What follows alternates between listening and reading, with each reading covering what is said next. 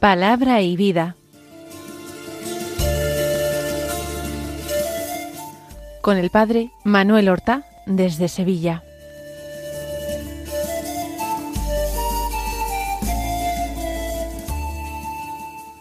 En el nombre del Padre y del Hijo y del Espíritu Santo. Amén. Alabados sean Jesús y María. Muy buenos días, queridos amigos, oyentes de Radio María y seguidores del programa Palabra y Vida. Hoy es el miércoles de la trigésimo primera semana del tiempo ordinario. Este miércoles es 8 de noviembre. Y nosotros, como cada mañana, una de las primeras cosas que hacemos es ponernos a la escucha de la palabra de Dios. Vamos a tratar de meditarla en nuestro corazón, vamos a tratar de acogerla en nuestro corazón, vamos a tratar de hacer nuestra esta palabra, de convertirla en vida. La primera lectura de la liturgia de la misa del día sigue siendo de la carta del apóstol San Pablo a los romanos. Todavía esta semana continuamos leyéndola. Hoy del capítulo trece leemos los versículos ocho al diez, solamente tres versículos. Muy cortita la lectura, muy importante. Dice así, hermanos, a nadie le debáis nada más que el amor mutuo, porque el que ama ha cumplido el resto de la ley. De hecho, el no cometerás adulterio, no matarás, no robarás, no codiciarás. Y cualquiera de los otros mandamientos se resume en esto. Amarás a tu prójimo como a ti mismo. El amor no hace mal a su prójimo. Por eso la plenitud de la ley es el amor. Fíjense qué sencillo, qué claro, qué cortito, de qué manera tan extraordinaria ha captado Pablo el meollo del Evangelio realmente el núcleo de la fe cristiana. Para nosotros resulta fácil.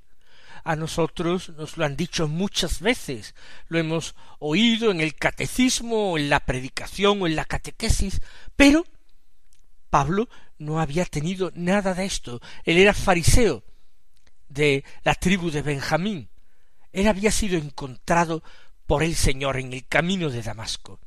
Y el Señor mismo se le había revelado, le había mostrado cuál era el centro de su Evangelio. Por eso dice a nadie le debáis nada más que el amor mutuo. Uno no tiene que convertirse en deudor de los demás. No tiene que andar mendigando préstamos. Lo único que nosotros podemos deberle a los demás es amor, amor mutuo. Y esto porque por mucho que demos, siempre nos quedaremos cortos. Por eso siempre deberemos más. A nadie le debáis nada más que el amor mutuo, porque el que ama tiene cumplido el resto de la ley. Si en esos dos mandamientos Jesús encerró toda la ley y los profetas, amarás a Dios sobre todas las cosas, con todo el corazón, con todo el alma, con toda la mente, con todas las fuerzas, y al prójimo como a ti mismo, Jesús había encerrado en ese doble mandamiento todos los demás. Pues claro, cumpliendo ese, ya se están cumpliendo todos. ¿De qué forma? ¿Cómo es esto posible? Lo explica todavía mejor Pablo. Y dice, de hecho, no cometerás adulterio, no matarás, no robarás, no codiciarás. Todos esos, y cita el sexto, el séptimo, el octavo, el noveno décimo, y cualquiera de los otros mandamientos, dice, se resume en esto, en amarás a tu prójimo como a ti mismo. De hecho, de los diez mandamientos del Decálogo, los tres primeros tienen por objeto a Dios. El amor que le debemos, el respeto que debemos a su santo nombre.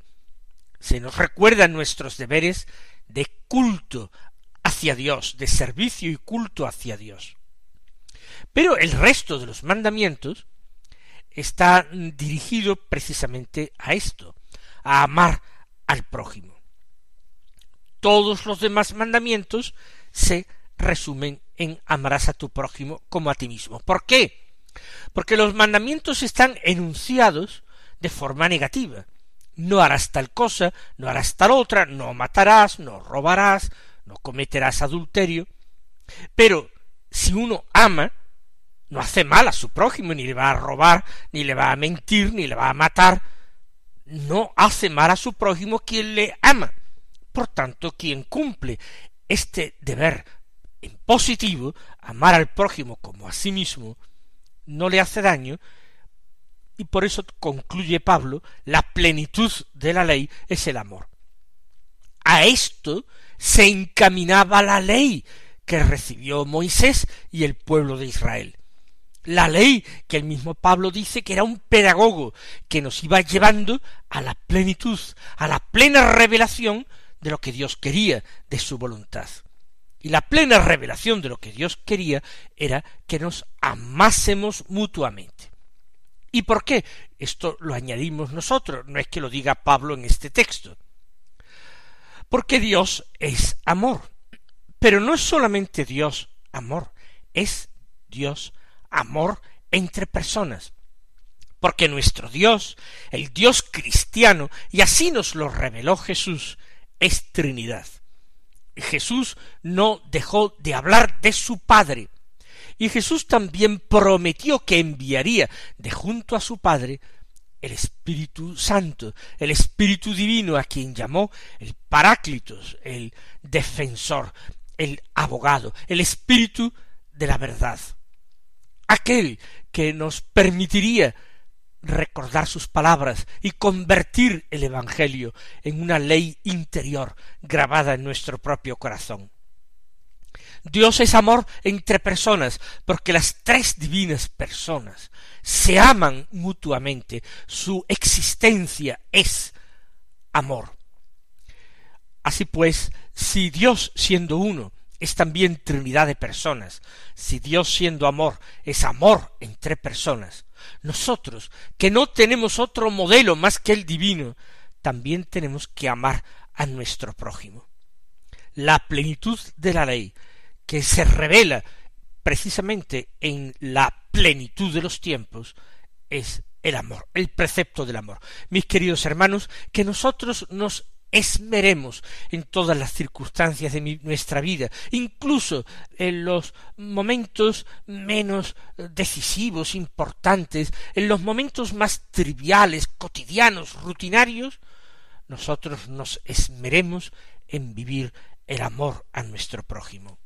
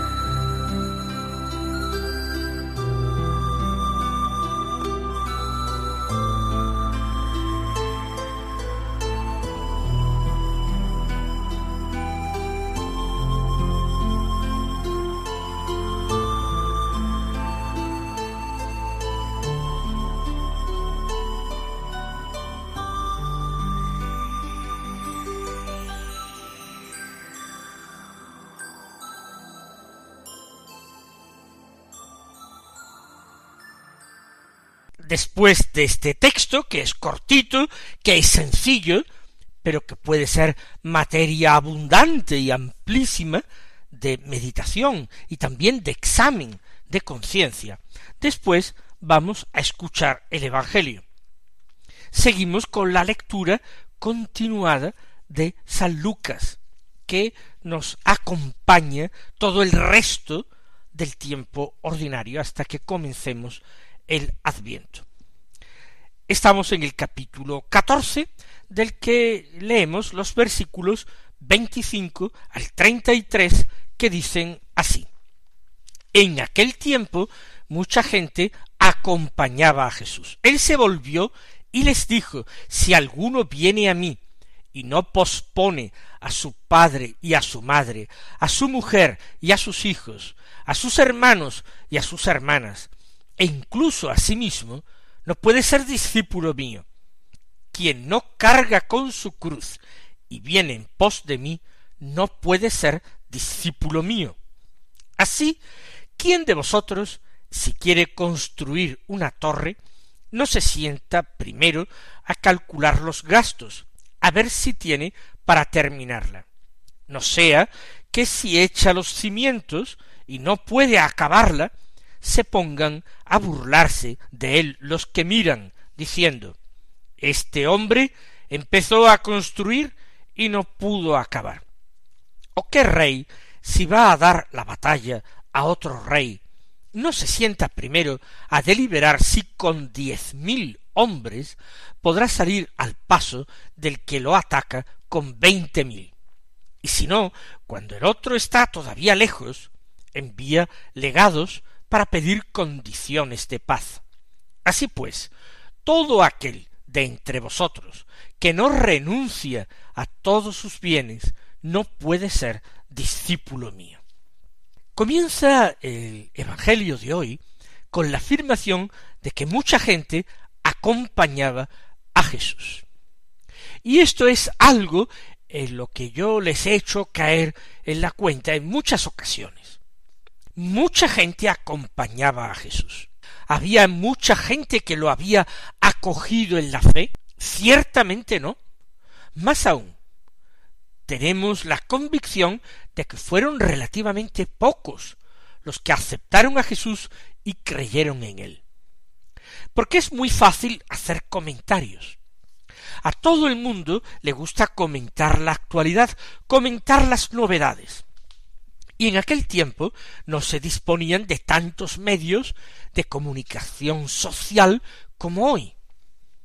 Por tanto, las grandes o pequeñas celebridades que eh, existían, las palabras que pronunciaban, los hechos que realizaban, eran la comidilla de la gente.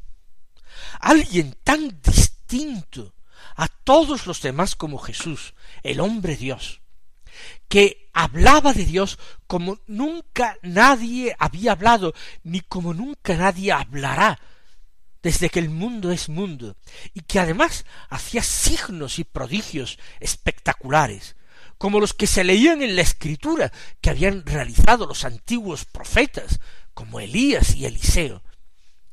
Jesús estaba en la boca de todo el mundo, y todo el mundo conocemos el carácter semita se apasionaba, atacándolo o defendiéndolo, comentando las propias opiniones, incluso si ustedes quieren, corrigiendo esas opiniones y diciendo debería decir esto, debería decir aquello, debería insistir más bien en esta línea, debería más bien callarse esas otras cosas que dice, si quiere tener éxito, se permitirían en ese tremendo atrevimiento se atreverían a eh, corregir a Jesús y decir lo que estaba bien de su enseñanza o de su eh, comportamiento y lo que estaba mal. Algunos, a pesar de que lo pudieran corregir, tomaban partido por él, y sabiendo que los sumos sacerdotes de Jerusalén, pero también la inmensa mayoría de los escribas fariseos le atacaban y estaban en contra, muchos pues lo defendían quizás porque no eh, sentían mucha simpatía por los doctores de la ley. A veces quizás no era tanto una convicción de que Jesús tenía razón, cuanto la seguridad de que aquellos otros hombres eran unos aprovechados o unos hipócritas o unos interesados y no tenían razón en lo que enseñaba. Pero había mucha gente que acompañaba a Jesús. Por eso llega ciertos momentos en el Evangelio en que Jesús se para y exige a sus seguidores una toma de partido, tomar partido, o una toma de posición, un discernimiento. Recuerden lo que hizo el Señor con los apóstoles en Cesarea de Filipo. ¿Quién dice la gente que soy yo? Y después de escuchar las diversas opiniones que le transmiten, que han escuchado sus apóstoles, Él les dice, ¿y vosotros quién decís que soy yo? También Jesús les pide a los suyos que tomen posición, que declaren eh, sus convicciones en relación a él. Ahora Jesús se volvió, se volvió frente a la multitud, a mucha gente que le acompañaba, y les dice, si alguno viene a mí y no pospone a su padre y a su madre, a su mujer y a sus hijos, a sus hermanos y a sus hermanas, e incluso a sí mismo, no puede ser discípulo mío. Imagínense todos aquellos que escucharon en vivo y en directo, en persona, aquellas palabras, cómo se sintieron. Una verdadera bomba había estallado delante de ellos. Hay muchos que caminan detrás de Jesús, lo van siguiendo. Pero Jesús les dice, si venís hacia mí para ser discípulo, yo no os pongo la cosa fácil, os la pongo dificilísimo. Tenéis que posponer dejar en un segundo lugar a vuestro padre o a vuestra madre con la santidad de las relaciones familiares, con ese concepto amplio de familia en que convivían varias generaciones juntos en el mismo techo, amándose y cuidándose, posponer al padre a la madre, o a la esposa, o hijos, o hermanos o hermanas, toda la familia, con ser santa, tenía que pasar a un segundo término, pero no es ya sólo la familia. Incluso a sí mismo. Jesús está exigiendo una, una entrega incondicional y un amor a su persona, a la de Jesús, mayor que la que nos tenemos a nosotros. Cierto, hay que amar al prójimo como a nosotros mismos, pero hay que amar a Jesús más que a nosotros mismos. Tenemos que posponernos, pasar a un segundo plano. Sin esto no puede ser uno discípulo mío. Esta enseñanza hoy para muchos, incluso cristianos que viven en iglesia, sería intolerable. Pero ¿cómo es que las palabras de Jesús puedan resultar intolerables para algunos. ¿Para quiénes? Para todos aquellos que quieren hacer un evangelio acomodado a la mentalidad del hombre de hoy y por tanto tratan de limar cualquier aspereza que encuentran en el evangelio. Hoy día hay cristianos que tratan de enmendarle la plana a Jesús enmendar la plana. Ellos piensan que lo habrían dicho o hecho mejor que Jesús. Y entonces tratan de dar explicaciones, a veces muy alambicadas, muy falsas, de lo que Jesús quiso haber dicho o no quiso haber dicho. Interpretaciones, comentarios para quitar al Evangelio toda su fuerza, toda su sal. Pero recuerden aquello que el Señor dijo, si la sal se vuelve sosa, ¿para qué servirá? No sirve para nada más que para ser tirada fuera y ser pisoteada por los hombres. Muchos desprecian el Evangelio porque no encuentran en el Evangelio esa fuerza salvadora, esa fuerza increíble que tenían las palabras de Jesús. Los hombres han tratado y tratan hoy de, eh, de aguar esa enseñanza y así no se percibe el sabor intenso, hondo y embriagador de ese vino nuevo del Evangelio. Sigue el Señor con su enseñanza intolerable para algunos. Quien no carga con su cruz y viene en pos de mí no puede ser discípulo mío. Y la cruz es instrumento de muerte y de tormento. Quien no esté dispuesto a morir por Jesús, a entregar su vida continuamente por Jesús, ese no puede ser discípulo de Jesús. Y ahora pone el Señor un par de parábolas. Primero, la parábola de quien quiere construir una torre. No piensen que se trata de una torre de defensa, de un edificio militar, se trata de una torre de vigilancia. Se hacían torres sobre las viñas, etcétera, para desde allí vigilar y cuidar. Si quiere uno construir una torre en un sembrado, en una viña, ¿quién no se sienta primero a calcular los gastos, a ver si tiene lo suficiente para terminarla? ¿Por qué? Porque si comienza, echa los cimientos y luego no puede acabarla, muchos mirones se pondrán a burlarse de él diciendo este hombre empezó a construir y no puede acabar.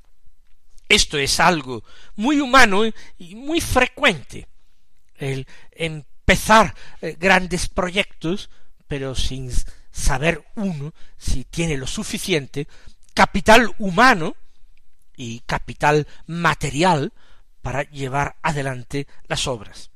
O el que va a dar la batalla, un rey que va a dar la batalla a otro rey, quien no se sienta a calcular si con un ejército formado por un número de hombres inferior al de su enemigo, con diez mil hombres, puede salir al paso para combatir a otro ejército que tiene veinte mil.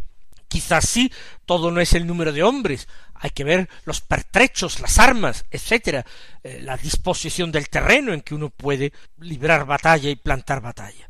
Pero uno calcula, tiene que calcular estas cosas porque si no puede venir un desastre.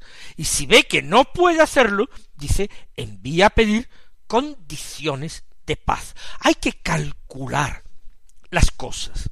También Jesús exige discernimiento a la hora de ser seguido. El que quiera ser discípulo no lo puede ser a tontas y a locas. Tiene que ver si este Evangelio del Señor y este carácter verdaderamente único y primero de su persona está dispuesto a aceptarlo, si uno está dispuesto a anteponer a Cristo a cualquier otra realidad, humana o mundana o espiritual, Cristo lo primero, Cristo el tesoro, nada se le puede comparar, nada puede ser preferido a Cristo. Y la conclusión que saca el Señor, aquel de entre vosotros que no renuncia a todos sus bienes, no puede ser discípulo mío. No se trata sólo de caminar detrás, sino de actuar en consecuencia con lo que yo pido. Que así, mis queridos hermanos, lo hagamos nosotros. El Señor os bendiga y hasta mañana si Dios quiere.